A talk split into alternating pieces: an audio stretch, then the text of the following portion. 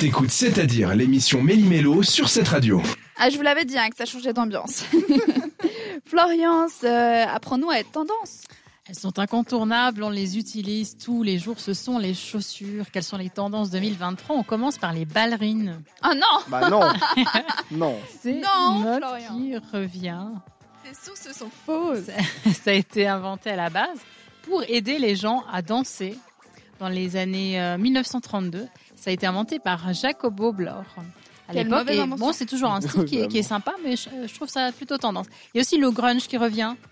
Euh, donc C'est ça, qui, c'est qui est complètement différent des totalement différent, mais c'est aussi très Ouais, très les- tendance. Les grosses bottes, les dogs, c'est tout. Ah, merci. Exactement, Et les- et les- avec parfois même la peinture dessus, parfois, même quelques taches. Et puis le look aussi Mary Jane, donc avec ces plateformes qui revient vraiment en forme, en force.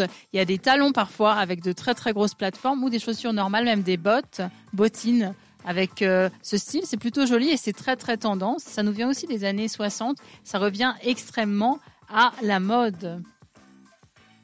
Vous êtes plutôt tendance Vous, vous faites quoi? Vous avez des chaussures? Alors moi, je suis pas du tout tendance. Team je basket, suis moi. contre la Team sneakers. Non, ben moi j'aime bien justement les bottines. Bon, en même temps, on est en hiver, donc c'est plutôt pratique. Par contre, les ballerines, ça, je ne pourrais Ah oui, non, jamais. c'est ça. une- non, Quand j'étais plus jeune, j'en portais souvent, hein, parce que c'était à la mode. Mais là, euh, pff, Non. non merci.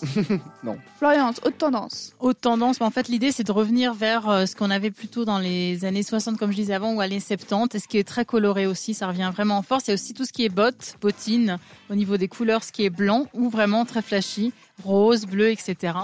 Et puis la fourrure, alors on parle aussi de, de fourrure qui est plutôt synthétique, parce qu'on faut respecter les animaux, c'est c'est aussi très tendance et c'est important pour eux.